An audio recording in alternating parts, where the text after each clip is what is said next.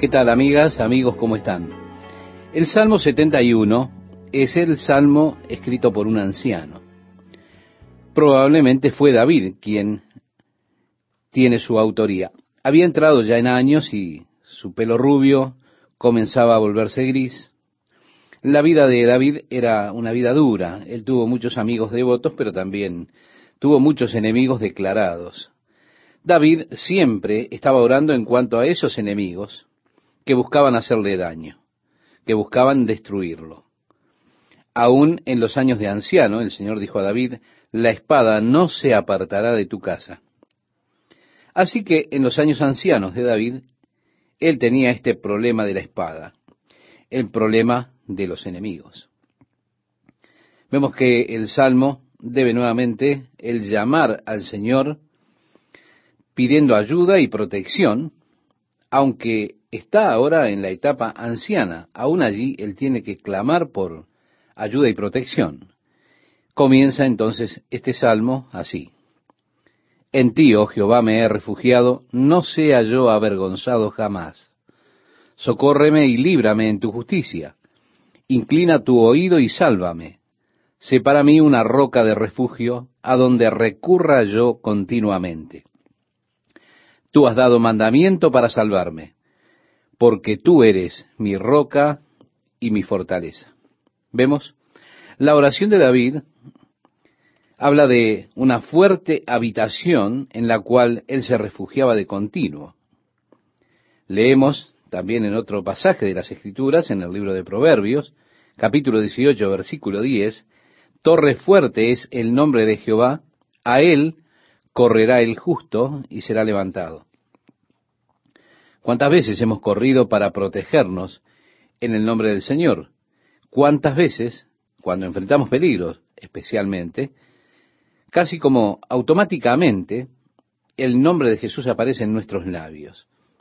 Estamos enfrentando un problema real y como que inconscientemente decimos, oh Jesús, la torre fuerte, corro a ella para hallar un lugar seguro, un lugar de refugio. Recuerda, estimado oyente, ese salmo tan conocido, tan querido por todos los creyentes, el Salmo 91, el que habita al abrigo del Altísimo morará bajo la sombra del Omnipotente.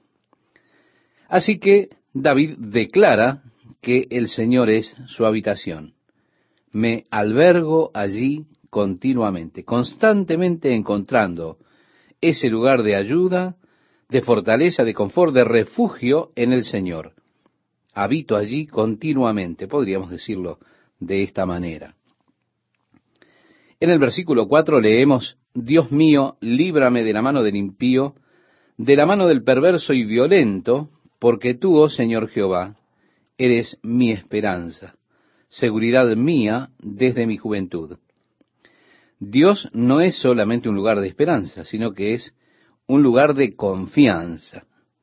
He aprendido a confiar en el Señor, pero también estoy anhelando su liberación.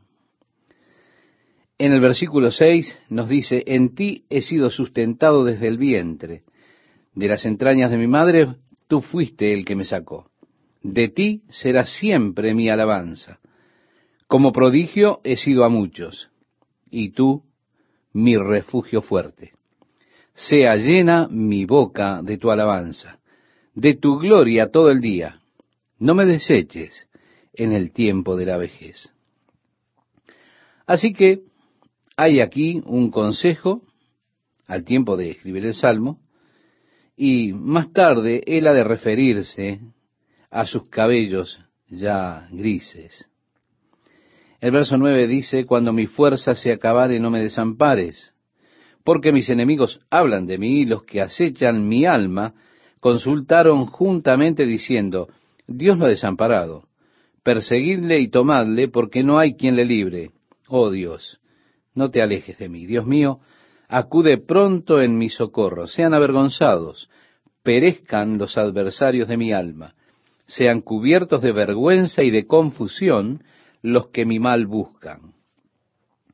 La posición débil de la edad anciana está expresada en estos versos. Así que nuevamente tenemos las oraciones de David en cuanto a sus enemigos para que Dios lo cuidara de ellos. Vemos nuevamente la tragedia que vivió en esos tiempos. Están aún aquellos enemigos de David, no tenía descanso, porque por el pecado cometido con Betsabé, la espada no se apartaba de la casa de David. En el versículo 14, él expresa, mas yo esperaré siempre, y te alabaré más y más. David era un hombre conforme al corazón de Dios. Aunque fue oprimido por sus enemigos, con todo él estaba cerca del corazón de Dios. Y parte de la razón es por la continua alabanza que hacía David al Señor. Señor, te alabaré más y más.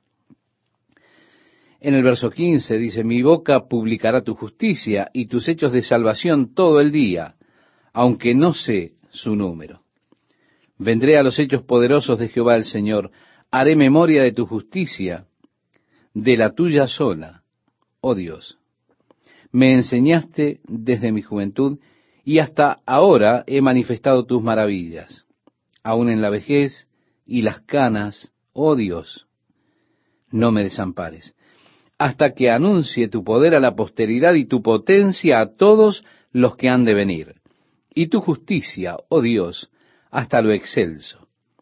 Tú has hecho grandes cosas. Oh Dios, ¿quién como tú? Tú que me has hecho ver muchas angustias y males, volverás a darme vida. Y de nuevo me levantarás de los abismos de la tierra. Tenemos aquí la declaración de David en cuanto a la confianza que él tenía en la resurrección. Él dice, volverás a darme vida, y de nuevo me levantarás de los abismos de la tierra. ¿Se da cuenta? Nuevamente leemos, y esto es por supuesto declarado como profético en cuanto a Cristo. No dejarás mi alma en el sepulcro, no permitirás que tu santo vea corrupción. Pero vemos que ya existía la creencia en la resurrección de los muertos.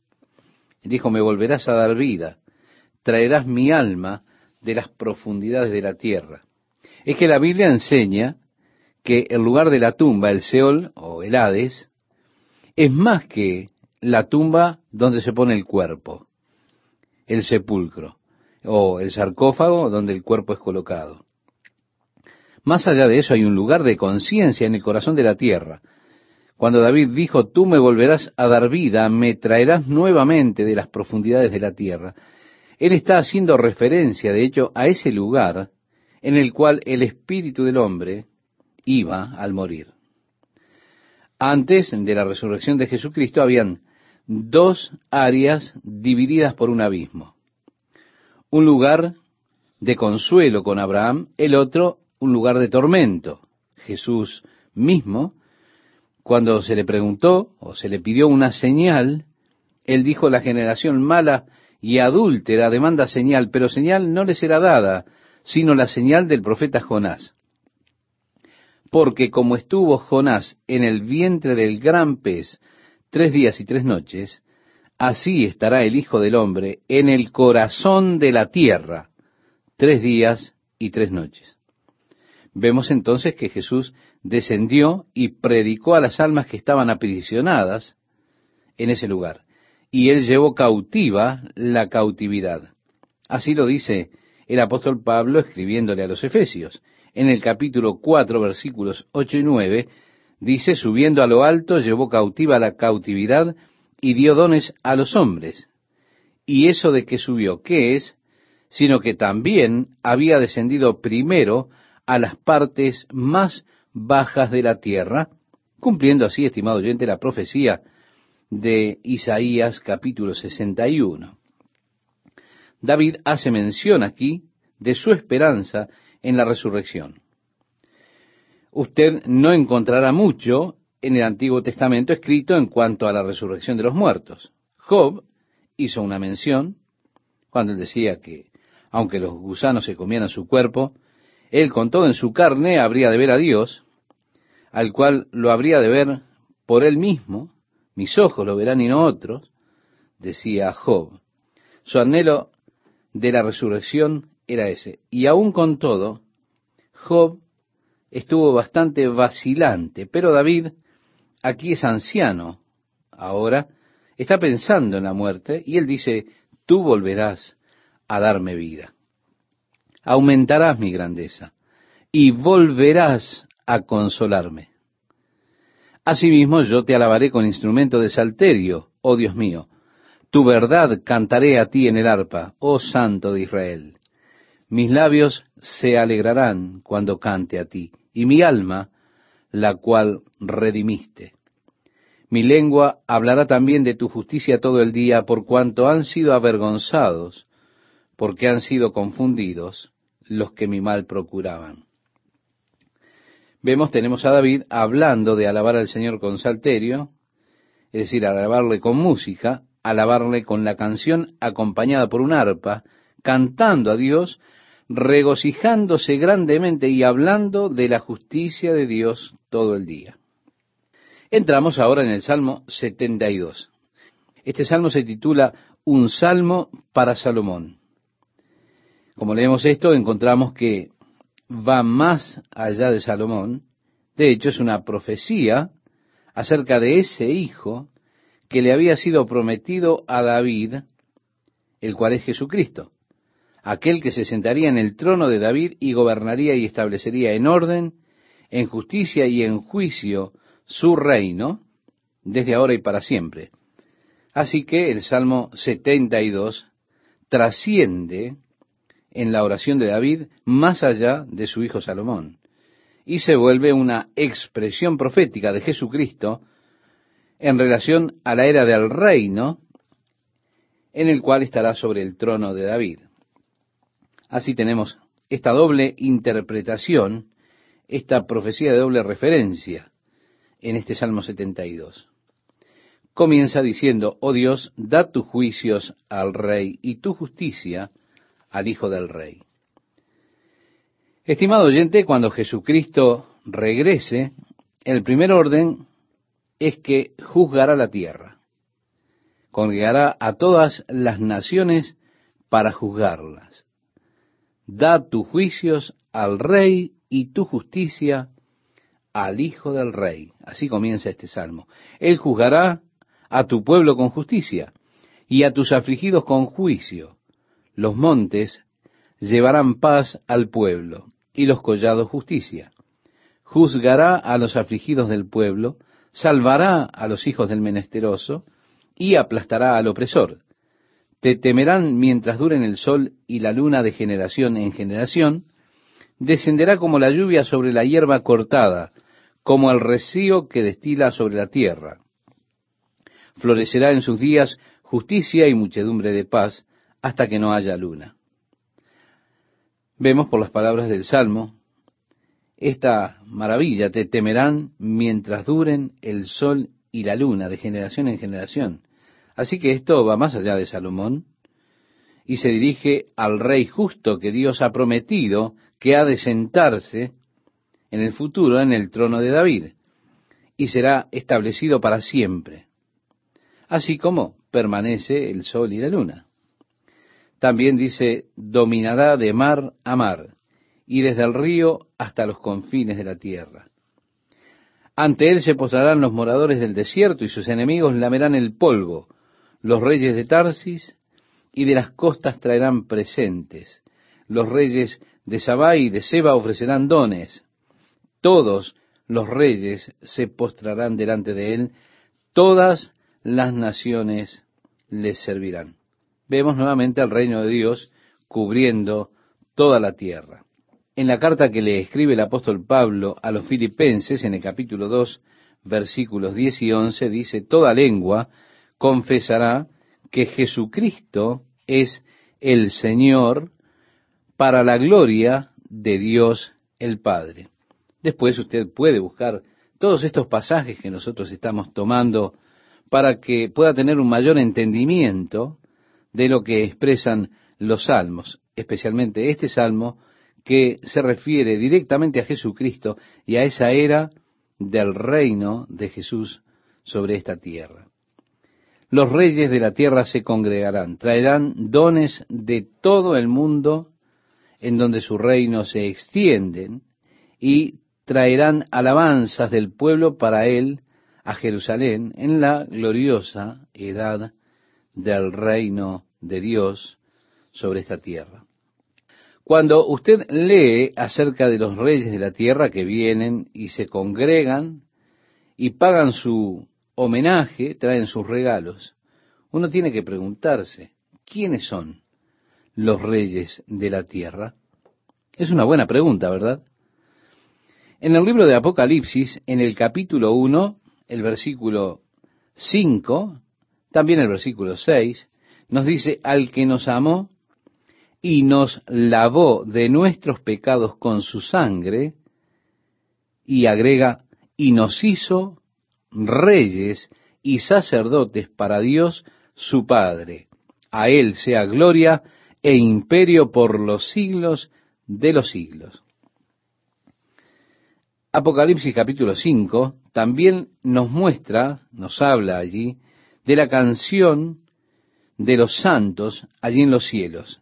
Esa canción que dice estas hermosas palabras, digno eres de tomar el libro y de abrir sus sellos, porque tú fuiste inmolado y con tu sangre nos has redimido para Dios de todo linaje y lengua y pueblo y nación, y nos has hecho para nuestro Dios reyes y sacerdotes, y reinaremos sobre la tierra.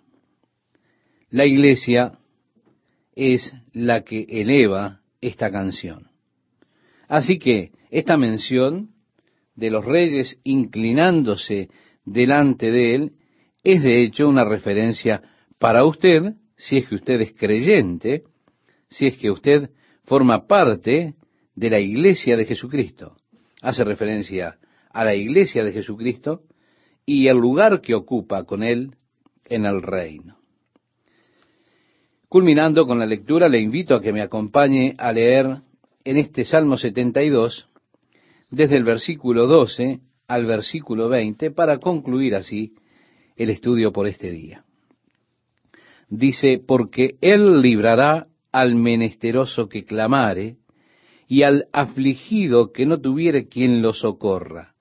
Tendrá misericordia del pobre y del menesteroso, y salvará la vida de los pobres de engaño y de violencia, redimirá sus almas. Y la sangre de ellos será preciosa ante sus ojos. Vivirá y se le dará del oro de Sabá, y se orará por él continuamente. Todo el día se le bendecirá.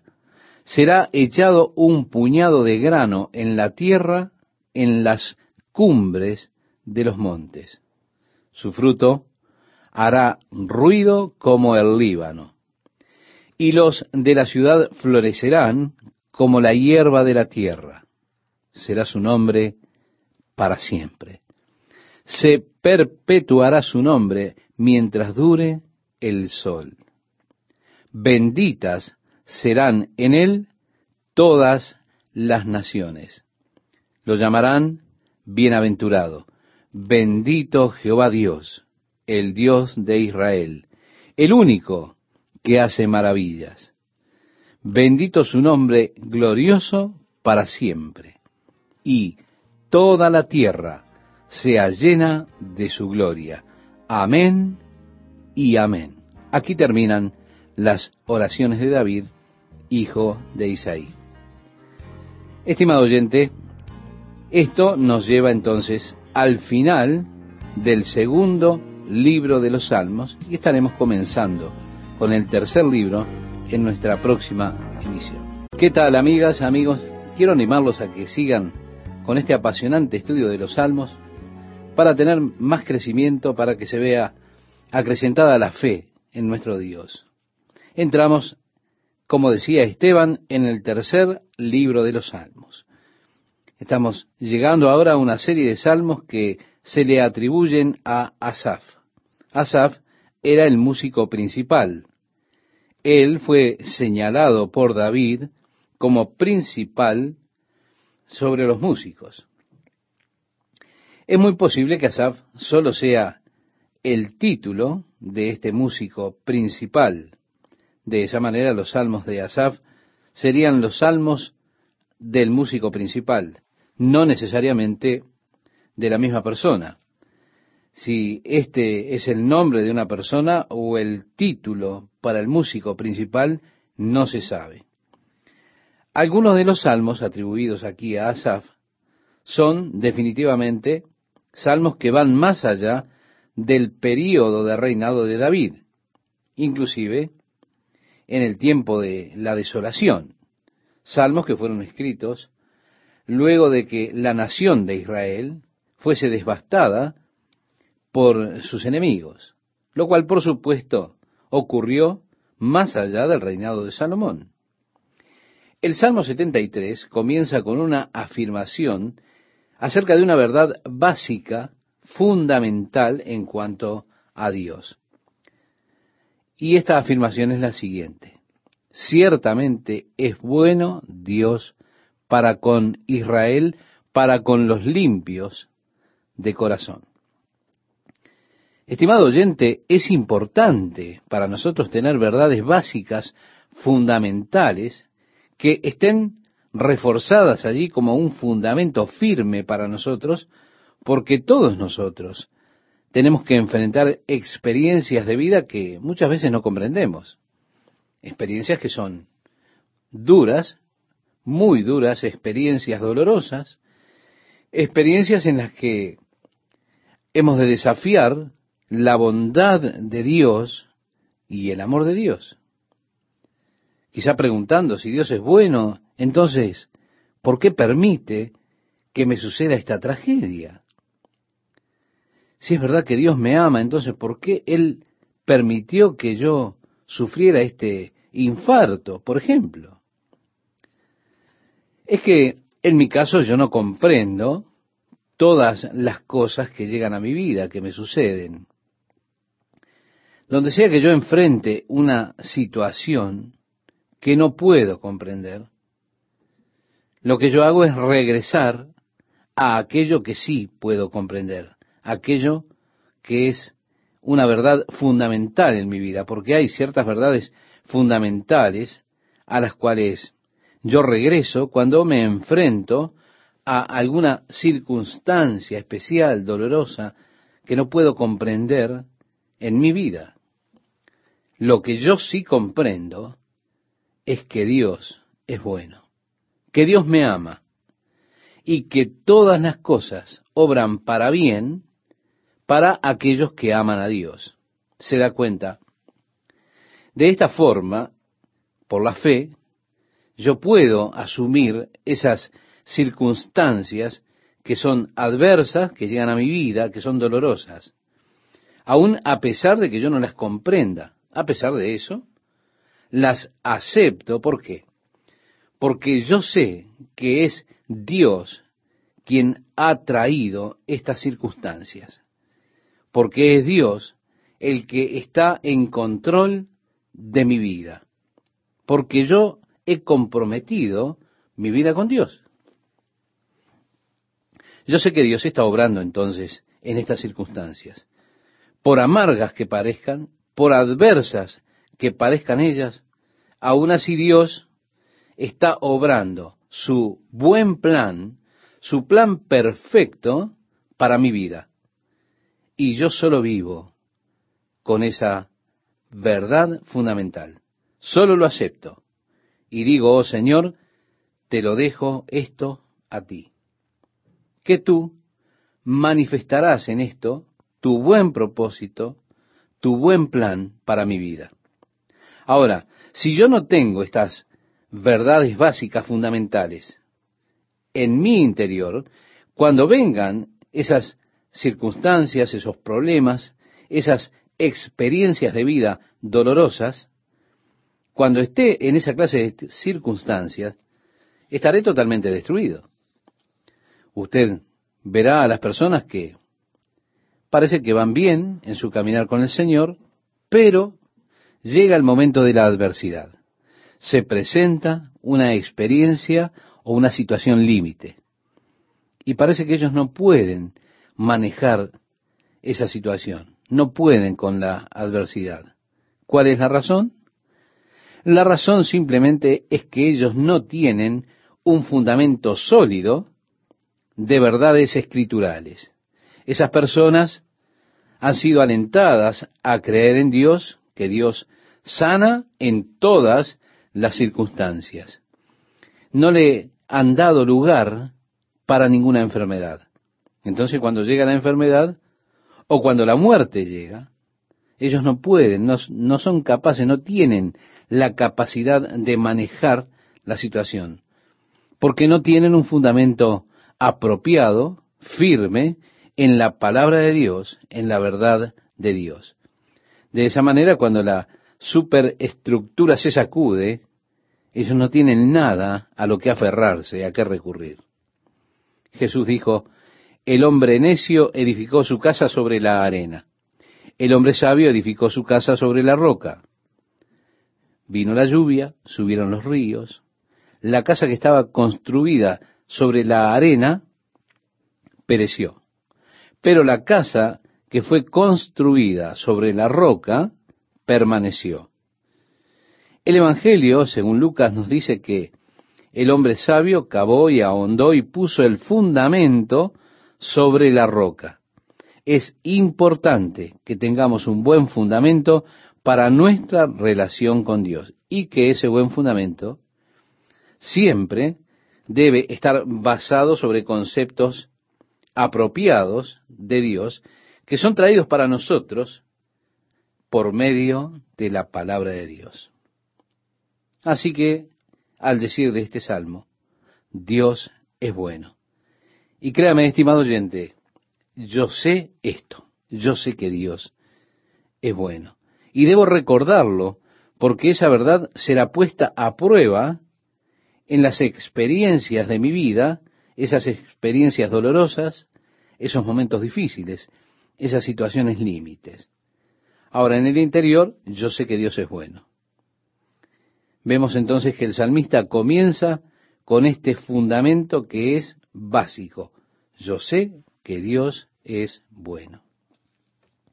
El versículo 2 nos habla de Asaf, de su experiencia. Y dice, en cuanto a mí, casi se deslizaron mis pies, por poco resbalaron mis pasos. Es decir, yo estuve casi destruido, estaba resbalando, me estaba hundiendo. ¿Por qué? Lo dice en el versículo 3.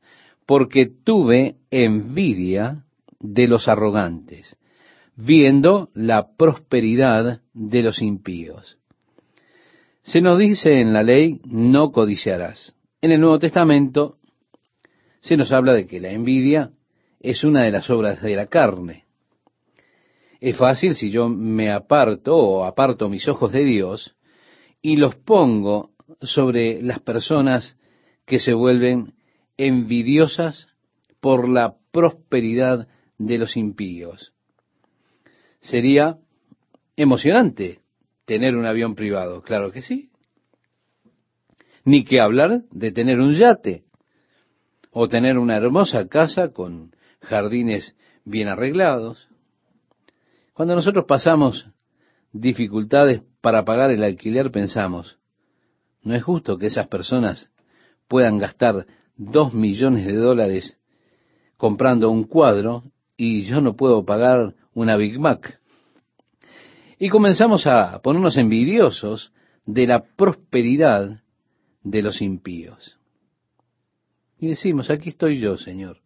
Te amo, asisto a la iglesia fielmente, oro, doy mis diezmos, soy obediente, pero tengo estas dificultades. Parece que siempre tengo problemas, problemas financieros, mis hijos están enfermos, y veo estas personas que ni siquiera piensan en ti. Es más, ellos blasfeman tu nombre, son impíos, son personas malas. Aún así, veo que son bendecidos, que prosperan. Eso era lo que Asaf decía, tuve envidia de los arrogantes, viendo la prosperidad de los impíos. Luego él comienza a expresar las cosas que estaba observando. Aún así debe reconocerse que las cosas que él admitió, las cosas que él está diciendo acerca del impío, no siempre son ciertas.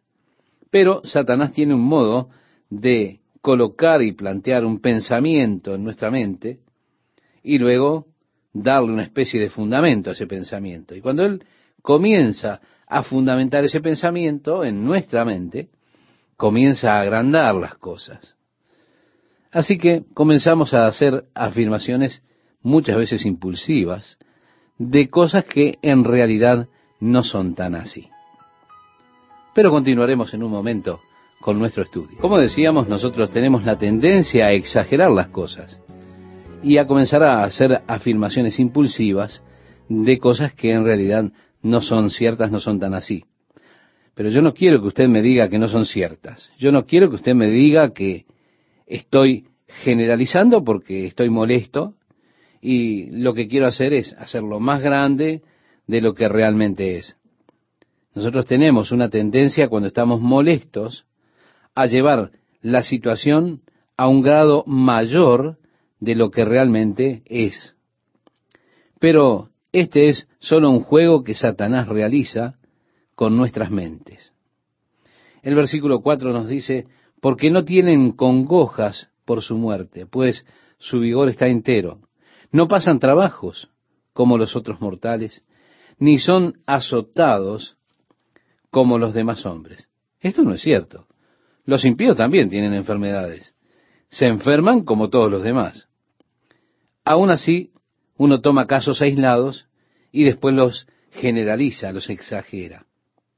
El verso 6 dice, por tanto la soberbia los corona, se cubren de vestido de violencia, los ojos se les saltan de gordura, logran con creces los antojos del corazón, se mofan y hablan con maldad de hacer violencia.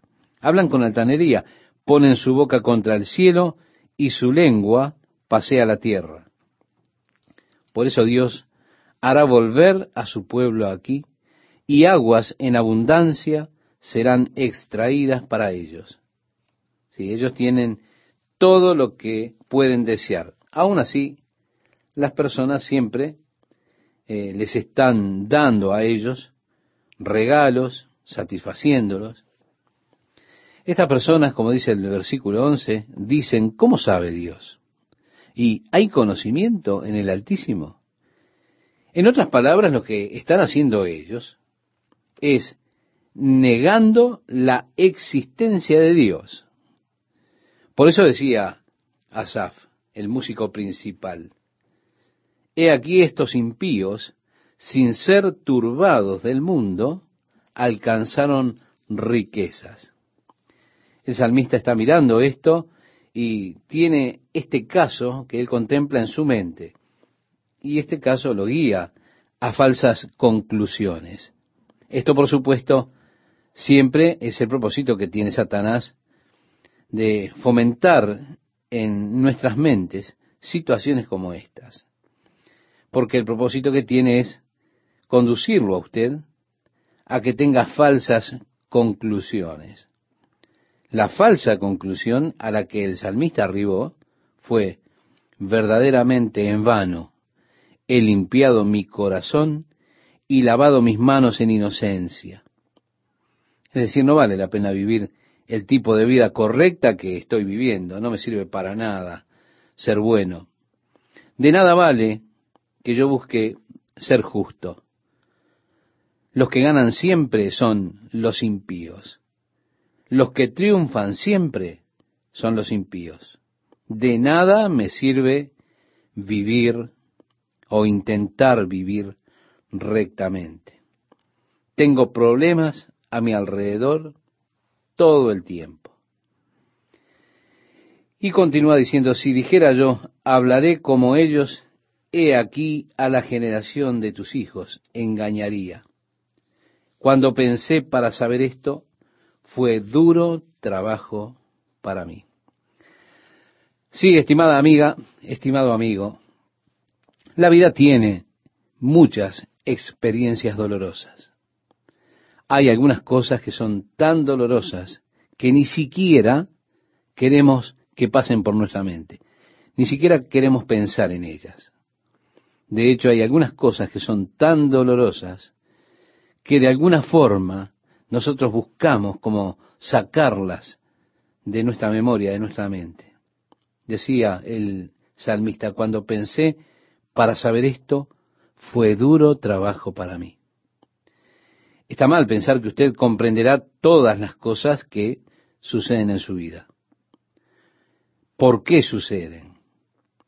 Nosotros siempre buscamos a través de lo racional el por qué Dios permitió que una joven cristiana fuera violada, asesinada en su propia casa. Nosotros intentamos racionalizar el hecho, pero no se puede. No hay forma en que podamos nosotros comprender esto. Nosotros lo que sabemos es una verdad fundamental. Sabemos que Dios es bueno. ¿Por qué Dios permitió eso? No lo sabemos. No podemos comprenderlo. No tiene sentido para nosotros intentar pretender que podemos entender, que podemos saber. Hay muchas experiencias que enfrentamos en nuestra vida que no comprenderemos. Los caminos de Dios o los por qué de Dios. Muchas veces llega alguna persona a mí y me dice, Jack, yo no sé por qué Dios y yo no lo dejo seguir. Le digo, no siga, porque yo tampoco sé. Yo no conozco los por qué de Dios, porque yo no soy Dios. Entonces yo no puedo decirle a usted por qué Dios permite ciertas cosas. Mire, cuando yo comencé en el ministerio, tenía una carga que era realmente una carga muy pesada. ¿Por qué? Porque yo sentía que debía tener una respuesta para cada uno que llegara con, con un problema. Aun si yo no sabía ninguna respuesta, yo creía que debía tener una respuesta.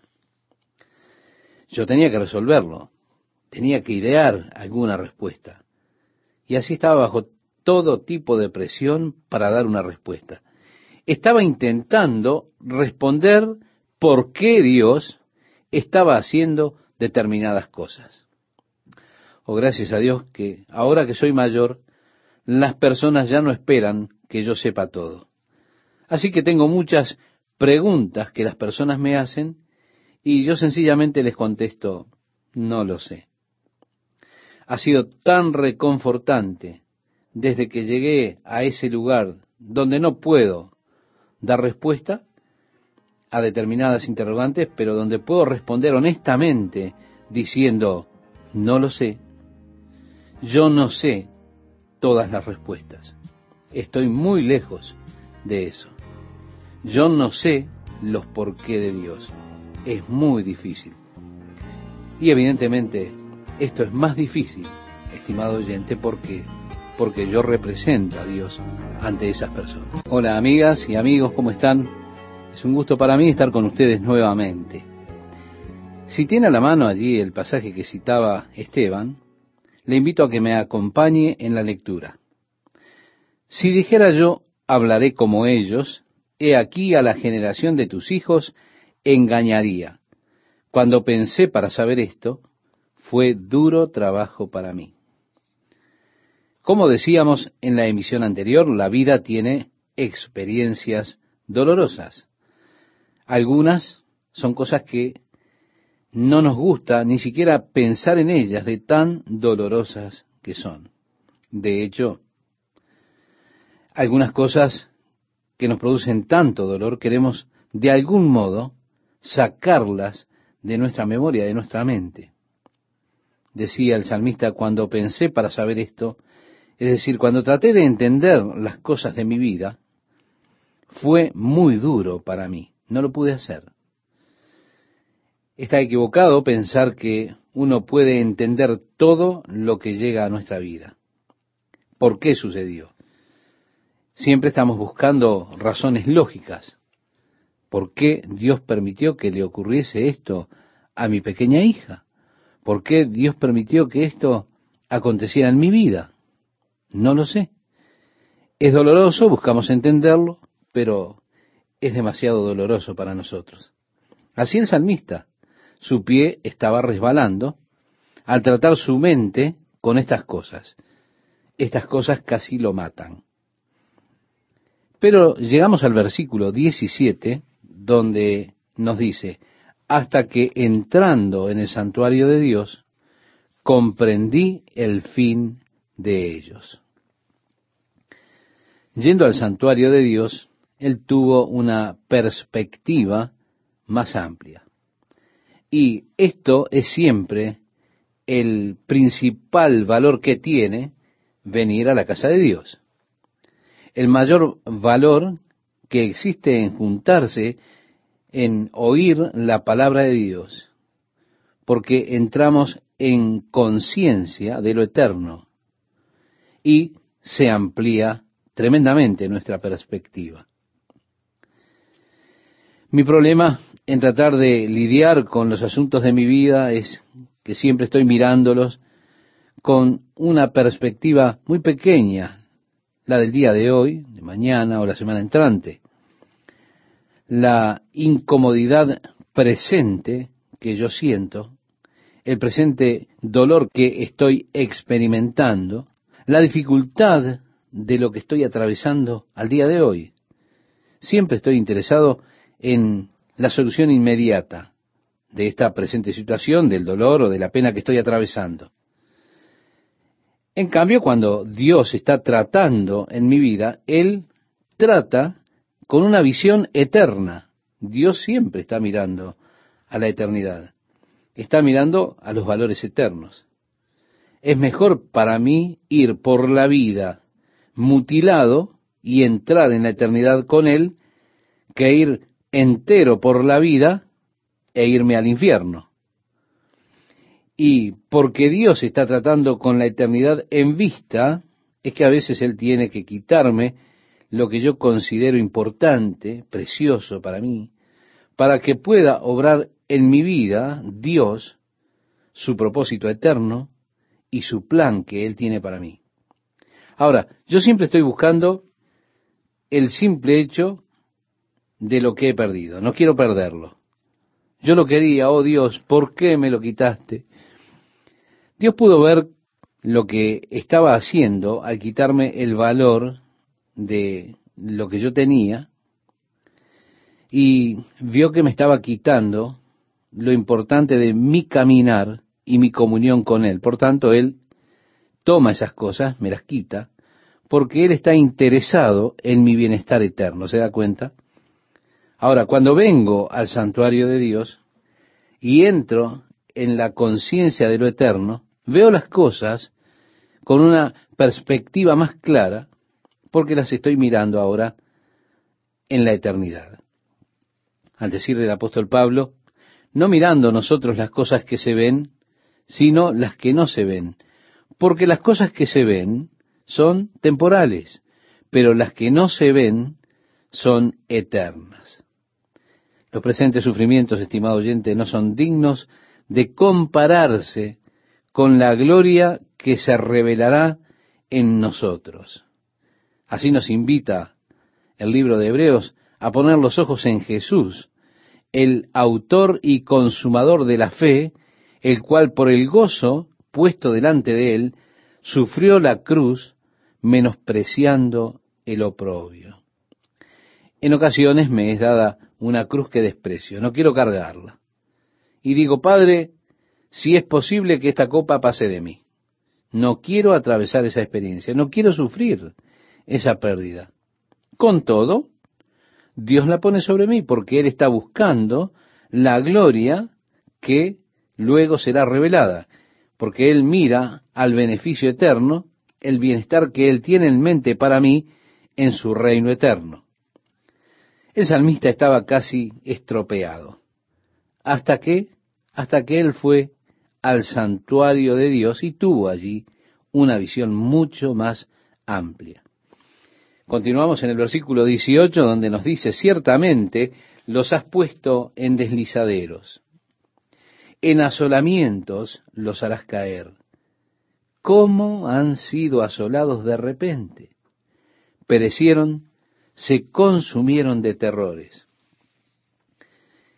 Esta, estimado oyente, esta porción que hemos leído al final, es la que usó Jonathan Edward en su sermón titulado Pecadores en manos de un Dios airado. Quizá uno de los sermones más poderosos que alguna vez hayan sido predicados en el continente americano por el anciano Jonathan Edward, un puritano. Él era muy corto de vista, había escrito el sermón y lo estaba leyendo.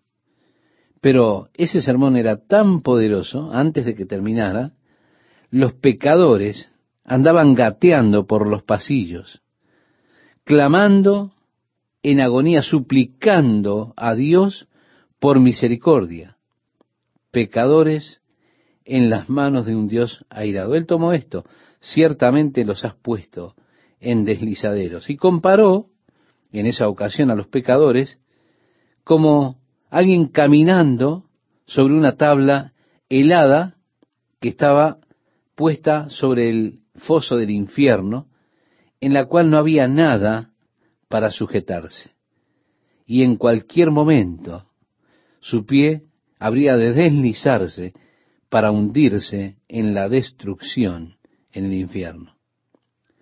Dios no tiene ninguna obligación de mantenerlo vivo. Dios no tiene ninguna obligación de sostenerle. El salmista vio el fin de la vida de uno que transita en la maldad. Y créame, no es tan bueno, no es tan placentero. Qué tonto es envidiarlos. Mirar cuál es su destino nos hace ver qué tonto es estar celosos de ellos, envidiarlos. Es como mirar lo que está en esta vidriera. Y por supuesto, leemos a continuación, se consumieron de terrores. Como sueño del que despierta, así, Señor, cuando despertares, menospreciarás su apariencia. Se llenó de amargura mi alma, y en mi corazón sentía punzadas. Ahora el salmista estaba compungido con su propia estupidez. Como nosotros cuando nos ocurre algo así, nos compungimos con nuestra propia necedad. Imagine haber tropezado en algo como eso. Dice el salmista, tan torpe era yo que no entendía. Era como una bestia delante de ti. Es decir, no tenía capacidad de razonamiento, sin lógica. Era como un animal sin capacidades de razonar. Pero agrega con todo, estaba envidioso de ellos, pero ellos están carentes de ti. Con todo, yo siempre estuve contigo. Me tomaste de la mano derecha, me has guiado según tu consejo, y después me recibirás en gloria. Qué vida maravillosa tenemos realmente. Dios está con nosotros. Dios está conmigo, me sostiene por la diestra, me guía con su consejo y todavía cuando llegue el final del camino, ha de recibirme en la gloria. Pregunta en el versículo 25, ¿a quién tengo yo en los cielos sino a ti? Y fuera de ti, nada deseo en la tierra. Mi carne y mi corazón desfallecen, mas la roca de mi corazón y mi porción es Dios para siempre. Porque he aquí, los que se alejan de ti perecerán. Tú destruirás a todo aquel que de ti se aparta. Pero en cuanto a mí, el acercarme a Dios es el bien. He puesto en Jehová el Señor mi esperanza para contar todas tus obras. Sí, el salmista casi se deslizó, pero descubrió que el malvado era el que estaba realmente en un lugar resbaladizo, no él. Entramos ahora al Salmo 74. El Salmo 74, estimado oyente, es uno de esos salmos en los cuales el salmista habla de la desolación que ha venido, la aparente quietud de Dios en esa desolación, Dios no hace nada para detenerla. Dios ha permitido esa desolación y entonces la mano de Dios parece que no se ha visto aún en cuanto a la liberación del pueblo. Comienza diciendo, ¿por qué, oh Dios, me has desechado para siempre? ¿Por qué se ha encendido tu furor contra las ovejas de tu prado? Acuérdate de tu congregación, la que adquiriste desde tiempos antiguos, la que redimiste para hacerla la tribu de tu herencia. Este monte de Sión donde has habitado, dirige tus pasos a los asolamientos eternos, a todo el mal que el enemigo ha hecho en el santuario. Tus enemigos vociferan en medio de tus asambleas. Han puesto sus divisas por señales. Se parecen a los que levantan el hacha en medio de tupido bosque. Y ahora con hachas y martillos han quebrado todas sus entalladuras. Él habla aquí de la desolación que vino a la casa de Dios. Cómo han tomado el hacha, los martillos y destruyeron aquellas hermosas obras talladas que había en el santuario de Dios. Y cómo han puesto a fuego tu santuario, continúa diciendo. Han profanado el tabernáculo de tu nombre, echándolo a tierra. El lugar santísimo también fue derribado. Dijeron en su corazón, destruyámoslos de una vez. Han quemado todas las sinagogas de Dios en la tierra. No vemos ya nuestras señales. No hay más profeta, ni entre nosotros hay quien sepa hasta cuándo. No sabemos hasta cuándo habrá de continuar esta desolación, es lo que está diciendo el salmista. En el verso 10, él continúa con esto. ¿Hasta cuándo, oh Dios, nos afrentará el angustiador? ¿Ha de blasfemar el enemigo perpetuamente tu nombre? ¿Por qué retraes tu mano? ¿Por qué escondes tu diestra en tu seno? En otras palabras, le está diciendo, ocúpate Dios, ayúdanos. Luego él expresa, pero Dios es mi rey desde tiempo antiguo, el que obra salvación en medio de la tierra dividiste el mar con tu poder, quebrantaste cabezas de monstruos en las aguas, magullaste las cabezas del leviatán, y lo diste por comida a los moradores del desierto. Abriste la fuente y el río, sacaste ríos impetuosos. Tuyo es el día, tuya también es la noche. Tú estableciste la luna y el sol, tú fijaste todos los términos de la tierra el verano y el invierno tú los formaste. Acuérdate de esto, que el enemigo ha afrentado a Jehová, y pueblo insensato ha blasfemado tu nombre. No entregues a las fieras el alma de tu tórtola, y no olvides para siempre la congregación de tus afligidos. Mira al pacto, porque los lugares tenebrosos de la tierra están llenos de habitaciones de violencia. No vuelva avergonzado el abatido. El afligido y el menesteroso alabarán tu nombre. Levántate, oh Dios, aboga tu causa. Acuérdate de cómo el insensato te injuria cada día. No olvides las voces de tus enemigos. El alboroto de los que se levantan contra ti sube continuamente. Y así vemos que el salmista está clamando a Dios por este motivo, por las desolaciones de el templo, de las sinagogas, de los templos, todo lo que los enemigos han hecho, la opresión que habían infligido al pueblo de Dios. Estamos ya en el Salmo 75 y vamos a entrar en él en unos breves momentos. Bien, este Salmo 75 comienza diciendo, gracias te damos, oh Dios, gracias te damos. Pues cercano está tu nombre. Los hombres cuentan tus maravillas. Al tiempo que señalaré, yo juzgaré rectamente.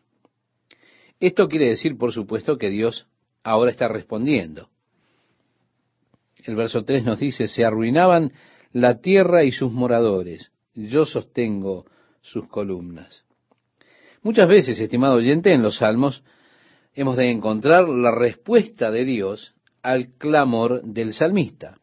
Siempre es algo muy hermoso cuando Dios responde directamente a la oración, al clamor.